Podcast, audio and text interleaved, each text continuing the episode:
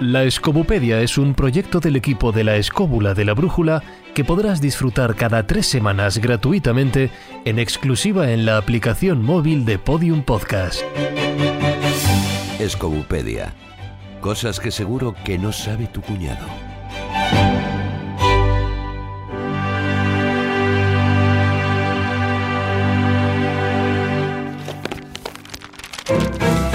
En el tomo de hoy, El Vimana es un mítico vehículo volador descrito en la antigua literatura de la India. Se pueden encontrar referencias sobre este artefacto, incluso su utilización en la guerra, en textos hinduistas antiguos, especialmente asociándolo al transporte de los mismísimos dioses. damos la palabra a Carlos Canales. Hace unos 2300 años como mínimo, pero según la tradición, en referencias hace tal vez un hecho sucedido hace unos 5000 y pico, alguien escribió lo siguiente.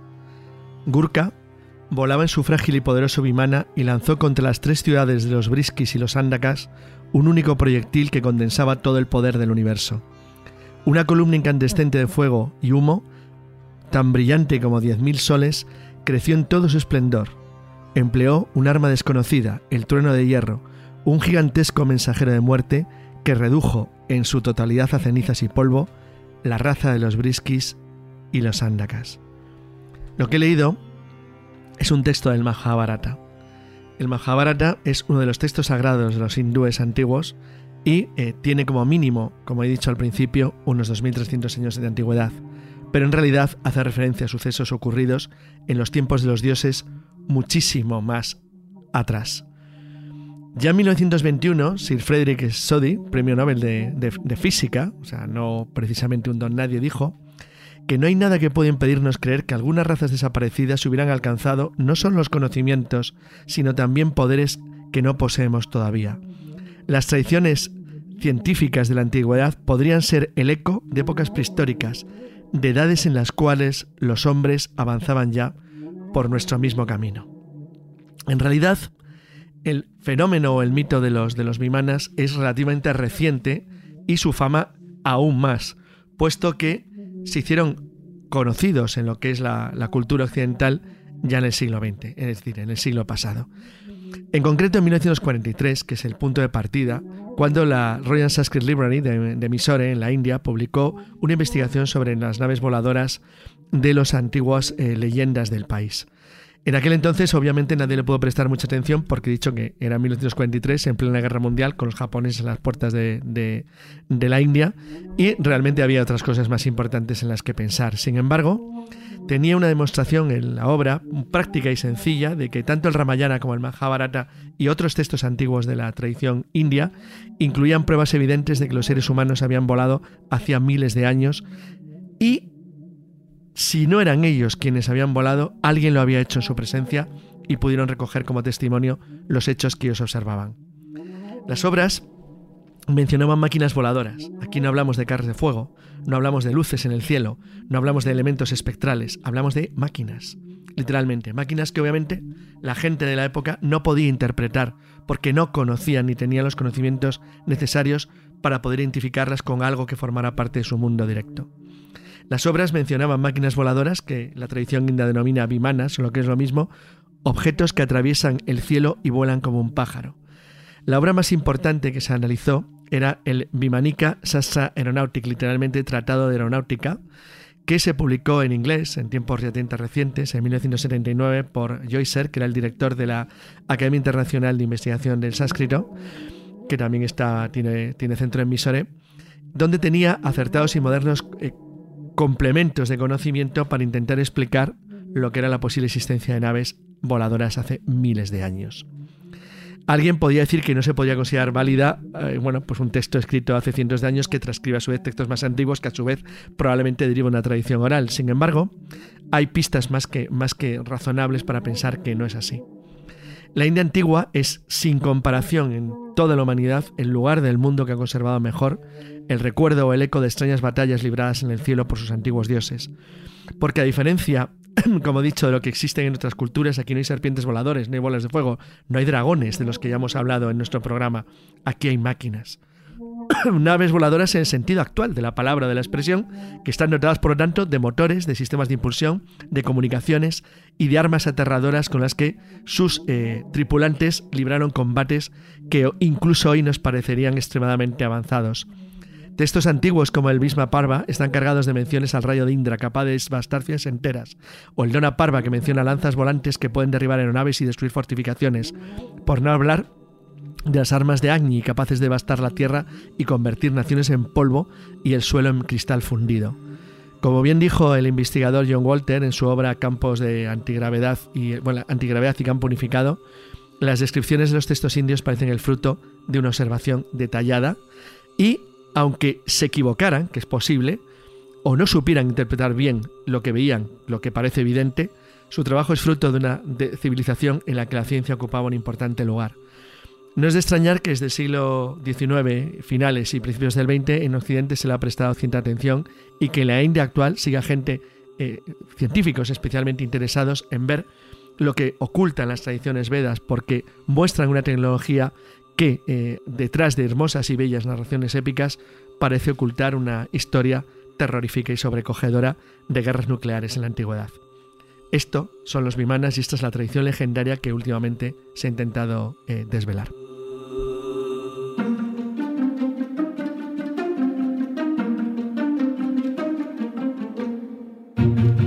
Es muy interesante esta introducción que ha hecho Carlos porque hay dos aspectos que quedan reflejados en estos textos mitológicos como el Mahabharata, el Ramayana, el Rig Veda, que es, por una parte, los carros voladores, que era el transporte de los dioses, y ojo, y muchas veces ese transporte iba tirado por caballos o por cabras, pero volaban, ¿vale? Con lo cual estamos hablando de un elemento sobrenatural. Y otra parte eran las armas, las armas mortíferas que se llaman astra, es decir, estamos hablando de armas de destrucción masiva, porque si hacemos caso a lo que dicen estas leyendas, estas epopeyas, tanto Indra como Agni, como los Asuras, como los Devas o como Rama, este tipo de armas son capaces de devastar todo lo que tienen alrededor. Es verdad que estamos hablando de guerras entre dioses, lo que pasa es que los humanos al final sufren las consecuencias.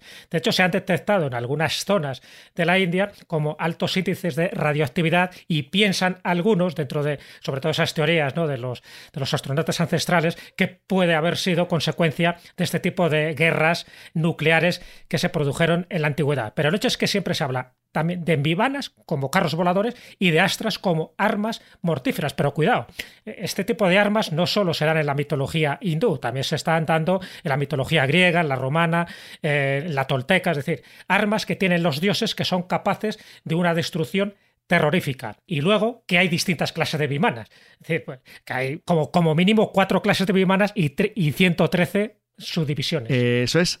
La más fascinante de las diferencias de las leyendas indias con todo lo demás es que hablan de, claramente de máquinas, de máquinas que incluso con cierta ingenuidad, porque obviamente quien lo describía no podía tener un concepto de vuelo aeronáutico como el que tenemos hoy en día, las describe y fácilmente, como dice Jesús, son cuatro. Eran los, es decir, bueno, los, los, los Tripura, que eran una especie de, bueno, de, de naves gigantes de cuatro pisos de, preparadas probablemente para viajes a larga distancia. Eh, que tenían forma como si fuera un dirigible, los Rukma, que eran aún más grandes y de tamaño enorme, los Sundara, que serían unas naves circulares en forma probablemente de un platillo volante o muy similares, y finalmente los Sakuna, que serían unas naves aladas de geometría variable, variable como los, como, sé, como los F-14 Tomcat actuales o los F-111. Es decir, claro, esto en principio, cuando fue publicado por, eh, bueno, por los dibujos que acompañaban el Vimanika Sastra, que es la principal fuente de información de este tipo de, de aeronaves, eran como muy ingenuas, pero luego se fueron retocando y acompañando de eh, observaciones técnicas de especialistas en aeronáutica que fueron ajustando qué es lo que podía representar aquello. Entonces, bueno, la primera consecuencia, que eso es evidente, que no hay ninguna duda, es que estamos hablando de un conocimiento diferente al nuestro. Es verdad que los textos hablan, utilizan palabras como mercurio, es decir, eh, como no sé, mercurio, máquinas, motores, es decir, términos pseudocientíficos, pero lo hacen de una manera muy adornada por parte de una especie de misticismo épico ancestral que hace difícil entender a lo que se están refiriendo, pero eh, hay que tener en cuenta que cuando se habla de la Yandra o de el, Yasana, que es el Sarki, una especie de energía primordial, o los temas de los de los de los de los de los eh, de los cristales, de los mani, pues estamos hablando de, elementos técnicos que parecen indicar la existencia de un conocimiento que desconocemos, pero que parece eh, representar un tipo de ciencia diferente a la nuestra, no exactamente igual. Por lo tanto, los intentos... ¿Qué propulsión tenían? ¿Energía solar? ¿Esos motores de mercurio? ¿Qué propulsión? Mm, vamos a ver, los grandes investigadores que se basaron en los, libros de. Que, han tocado los libros de los Vimanas sostienen que utilizaban un tipo de sistema de campo antigravitatorio, algún tipo de gravedad, de sistema antigravitatorio. Es una cosa absolutamente demencial. De ellos, el primero que lo investigó, más el más importante, fue Víctor Solberger, un, un, bueno, un, ingeniero austriaco que había desarrollado elementos basados en efecto Quanda y que había trabajado con energía, lo que él llamaba la energía taquiónica, o que eran circuitos cerrados de agua que describían trayectorias de óblice en espiral y eh, utilizando elementos de mercurio pues intentó eh, reproducir o reconstruir alguno de los sistemas que aparentemente tenían los, los bimanas. Sobre los mani o cristales, que es lo que se cita una y otra vez Marcel Boger, que fue director de investigación de IBM, eh, se hizo famoso porque, bueno, él intentó demostrar que eh, podían utilizar, él utilizó cuarzo tallado con un elemento que se basaba en agua, y bueno, él intentaba diseñar campos de energía que se basaban en cristales. Bueno, es una cosa muy rara, pero aparentemente los, los, los, los bimanas tienen algún tipo de elemento de navegación que les diferencian enormemente de las, de las naves actuales. Para acabar simplemente, eh, nosotros hicimos para la revista La RV hace muchos años, con unas ilustraciones fotorreales alucinantes de Paco Castracane, que pondré en la web, unos, dibujos que se basaban en, los documentos del Big Manica Sastra. Entonces, claro, las naves que ahí aparecen descritas son muy extrañas, tienen unos sistemas aerodinámicos muy complejos, muy raros, muy poco prácticos, muy poco eficaces. Con lo cual, la conclusión a la que han llegado investigadores basándose en eso es que los sistemas de propulsión, porque todos parecen tener algún sistema extraño de como de mástiles o son distintos, es un tipo de vuelo totalmente diferente al que planteamos los seres humanos actuales. Y si se trata de ciencia, se trata de una ciencia completamente diferente a la nuestra. Recordar que en el, en el, en el Mahabharata, en el Ramayana o en el Vimanika Sastra aparecen los sonidos, los mantras, como elementos de fuerza, de poder. Algo así como lo que ocurre, por ejemplo, en la novela Dune de Frank Herbert. Es decir, hay gente que controla el sonido, la voz, y con la voz puede crear destrucción. Son elementos de poder, simplemente elementos basados en el sonido. Y luego estos extraños sistemas basados en cristales que no sabemos a qué se refieren o qué pretenden, aunque ahora sabemos, por ejemplo, que una palabra que aparece muy repetida en, el, en estos textos, que es la mica, es un gran conductor eléctrico. Es decir, no sabemos realmente qué tecnología ocultaba, pero la verdad es que hay pistas suficientes como para pensar que sí que ocultaba una tecnología que hoy nos es completamente desconocida. Pero fíjate, Carlos, que hay, eh, yo he entresacado algunas del, del, texto, concretamente del Bhagavad Gita, que hay unas descripciones que realmente son sobrecogedoras. ¿eh? Es decir, en el, describe cómo volaban estas naves y narraba que se producía un brillo muy cegador y que eh, hacían un sonido melodioso ¿eh? y que iban trazando rutas y recogían a distintos eh, humanos que iban dejando por todo el territorio de la India haciendo distintas misiones, ¿no? Esa diferencia, esos bimanas estaban construidos y hacía diferencia lo que es entre los bimanas construidos por los dioses y los bimanas construidos por los hombres. Eh, que estos eran menos, eh, bueno, eran ciertamente con menos posibilidades y algunos de ellos se parecían, no sé si, si habrás visto alguna representación de esto, como esta especie de figurats volantes con, divers, con cúpulas arriba. ¿eh? Claro. Y eran verdaderamente... Exactamente, tenían una forma cónica. Es, verdad que cuando, cuando se hicieron las los identificaciones de, los textos, cuando se modernizaron, que por eso aconsejo que vea quien quiera lo, que vamos a publicar, pues es llamativo porque son imágenes muy raras de naves muy extrañas. Pero fijaros, sobre lo que has comentado, hay un texto que dice: atención, ¿eh? Y esto no es un despegue de la NASA de Cabo Cañaveral. Se tambaleaban los edificios, se quebraban las plantas, las cuevas y las colinas devolvían el eco del ruido del despegue. El cielo parecía agitado y roto en pedazos por el estruendo ensordecedor del vehículo volador. Parece el despegue de un cohete de la NASA. Es una cosa absolutamente increíble. Entonces, realmente es muy raro. Los textos los dicen que los bimanas servían para que Arjuna se elevara más allá de la atmósfera, fuera a una ciudad mm. volante de los dioses e incluso desde allí pudiera volar a otros mundos y otros planetas, incluido el Sol. O sea, en fin, algo que cuando habéis hablado antes de las armas eh, y hablaba de lo que es la, maza de Bima o la flecha de Arjuna, fijaos cómo describe el efecto de una flecha que va dirigida a un ejército y cómo, lo de, cómo lo desbarata. Dice, abrasados por la incandescencia del arma, el mundo se retorció y culebreó. Los elefantes se achicharraron o huyeron tenebrosos. El agua hirvió. Todos los peces murieron y los árboles se desplomaron uno a otro un, panorama desolador. Los cadáveres habían quedado mutilados por el tremendo calor. Jamás pudimos pensar que hubiese un arma tan horrible. Eh, y hace referencia a lo que es cómo la piel se cae de, los huesos por el efecto del calor. Vamos, quien no haya visto las primeras pruebas nucleares, eh, cómo, el calor desbarata todo en aquel, en aquel desierto que hubo, que bueno, e incluso eh, Albert Einstein, Oppenheimer o Von Braun cuando estuvieron ya en los Estados Unidos eh, ya manifestaron que ellos eh, le daban crédito a estos, a estos escritos de, del Ramayana, del Mahabharata y del Bhagavad Gita. O sea, que lo que decían era... Claro, la famosa leyenda que dice que cuando la explosión de los álamos de la primera bomba nuclear eh, eh, Oppenheimer leyó un fragmento del, Ramayana que decía me convirtió en el destructor de mundos. Es decir, porque realmente se dan cuenta del poder que tienen. Es curioso que las leyendas del, Ramayana en concreto habla de, los Asvin, que son los enemigos de los Rama, de los, del, de los que por de los buenos, de la, que son extraños enemigos suyos. Incluso se habla claramente de un viaje a la luna. O sea, de un viaje a la luna. Entonces, es decir, es una cosa que a los, a los, a los indios, cuando mandaron las, las sondas exploradoras lunares, que tienen nombres míticos basados en su tradición legendaria, una de las cosas que les alucinaba y les fascinaba es la posibilidad de encontrar los restos de un viaje humano a la Luna hace miles de años. Bueno, sería algo realmente fantástico. Lo cierto es que los, los Vimana hablan clarísimamente de, de, bueno, de, un mundo que nos es totalmente ajeno, totalmente desconocido y tremendamente brutal. Fijaros lo que dice el carro celeste en posesión de una fuerza admirable, alado de velocidad, dorado en su forma y esplendor, ascendió por encima de la colina y del valle boscoso, veloz como el rayo, brillante como el dardo de Indra, fatal como el rámpago en el cielo, envuelto en humo, destellos flameantes y rápida proa circular. Estás hablando de naves, claramente. Aquí no estás hablando de carros de fuego. Eh, la primera vez que cayó en mis manos un ejemplar del Ramayana venía mm. filmado, o por lo menos atribuido a un tal Valmiki. Eso fue uno de los primeros libros que yo tuve que leer cuando hacía el bachillerato ya hace muchísimo tiempo. Y ya entonces se ponía en relación los instrumentos, los bimanas descritos en estos textos con algunas construcciones que había en zonas de la India y que habían quedado como restos de una civilización anterior que no sabemos por qué, hace 10.000, 4.500 años, no se sabe muy bien. Eh, estaban allí, además con cristalificaciones, o sea, con cristalizaciones y tal, que podían incluso hablar de, un calor tremendo que había fundido los minerales, etcétera.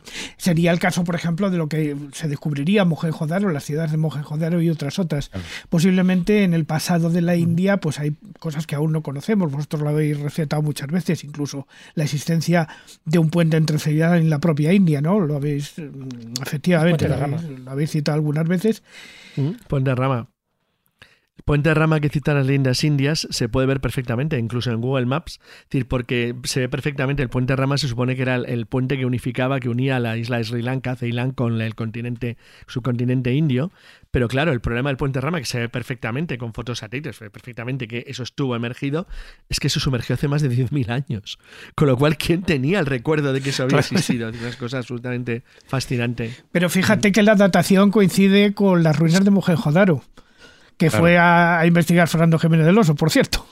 Claro, es que, a ver, en, en, el, en Mohenjo-Daro, lo que fue la antigua civilización, en lo que en la zona donde correspondería eh, esa antigua civilización, las investigaciones han dado que hay unos altísimos índices todavía a día de hoy de radioactividad en el suelo, lo cual eso eh, para algunos eh, vendría a explicar no solo los Vimanas, sino una supuesta guerra Mm, digamos, con tintes nucleares en la antigüedad.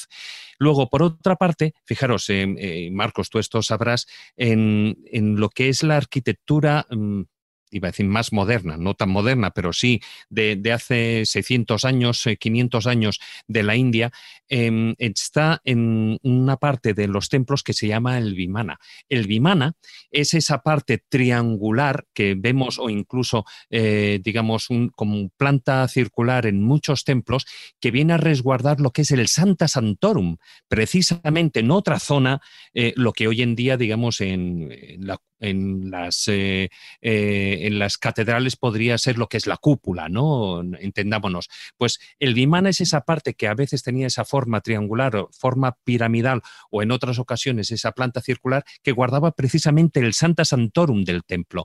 Y eh, al hilo de lo que antes estaba diciendo, eh, hay una cosa que es muy importante. Eh, Jesús ya lo ha dicho, la diferencia entre lo que eran los vimanas, que eran las naves, con los astra.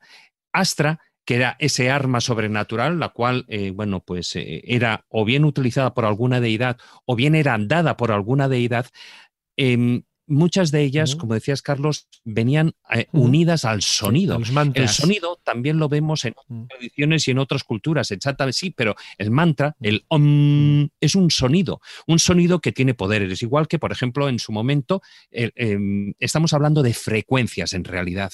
El sonido se transmite y la importancia del sonido es por las frecuencias. Lo tenemos, por ejemplo, cuando hablamos de las em, de los muros de las murallas de Jericó cuando fueron derribadas por las trompetas. Y estamos hablando por el sonido.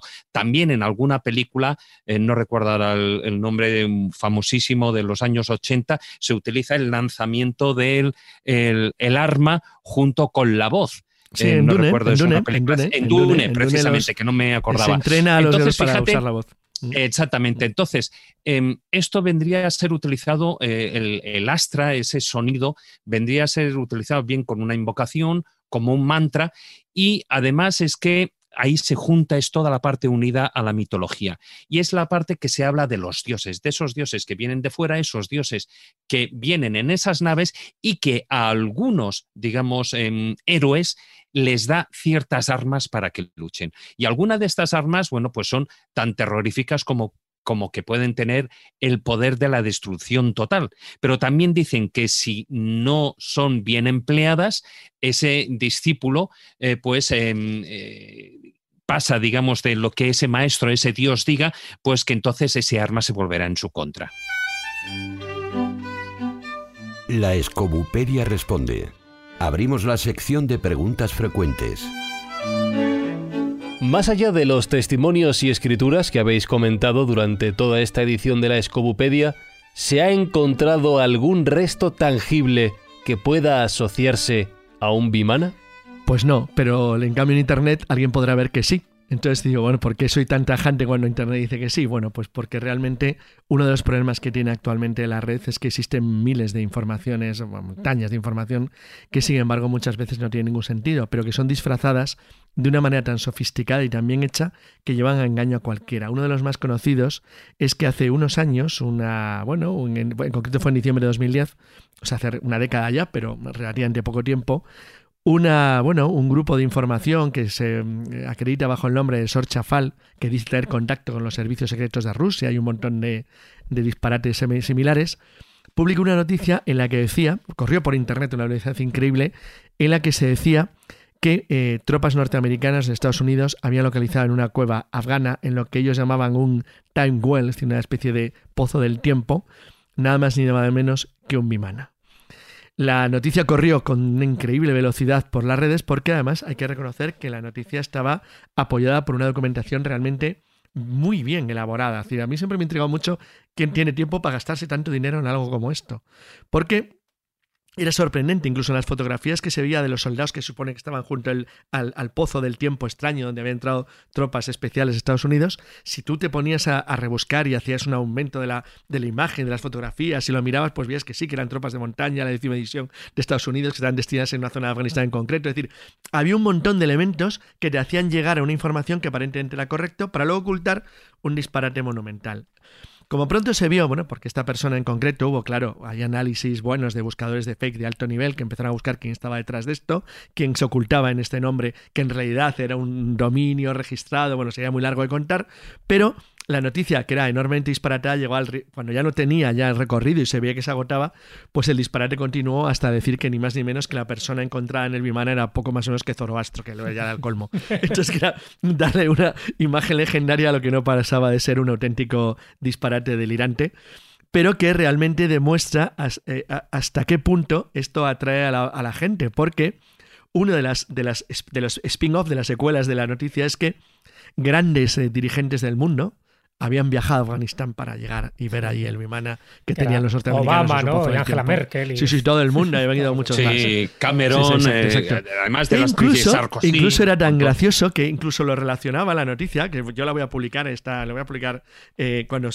entre el programa, la voy a poner en, inglés, la, noticia junto a unos comentarios míos. La noticia original, porque está capturada para que todo el mundo viera cómo era en origen. Incluso la vinculaba con un mito del que algún día hablaremos, que es el Castillo de Coral de Florida, que es uno de los misterios más enigmáticos de arquitectura del, mundo, del mundo. Entonces, es que están, y además lo cita, lo cita porque aparece vinculado. Alguna vez se ha hablado en el programa, eh, en los primeros programas. Pero vamos, ya decir que, era, que era ni más ni menos que Zoroastro que estaba allí me parecía. Alguien se lo tiene que atribuir, ¿no? Y cuando hablan de 5.000, 6.000 años, dijo. Pues era un poco exagerado. Zoroastro.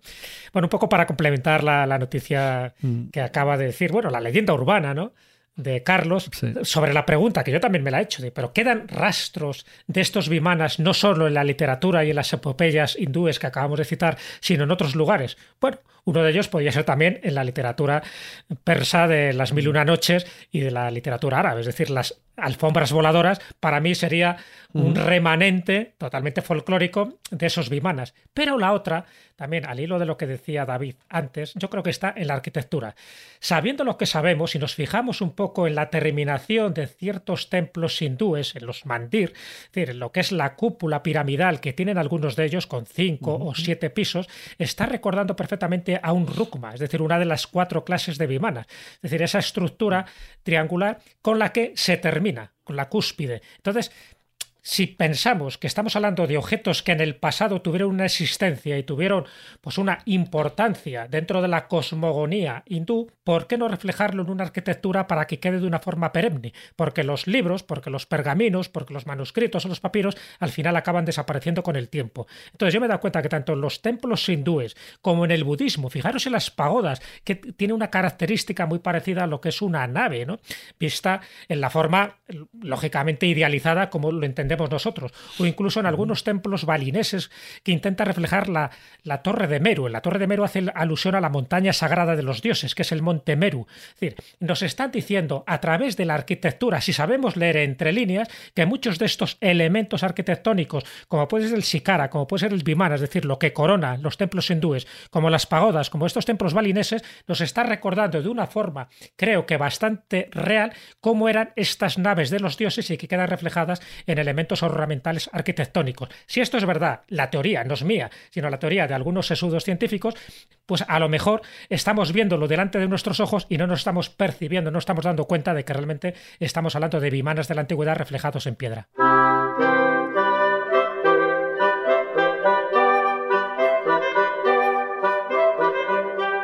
En el próximo tomo... Ante la cercanía del final de 2020, en el momento de publicación de este tomo, la Escobupedia cierra sus páginas por este año, deseando a toda Escobulandia unas felices fiestas.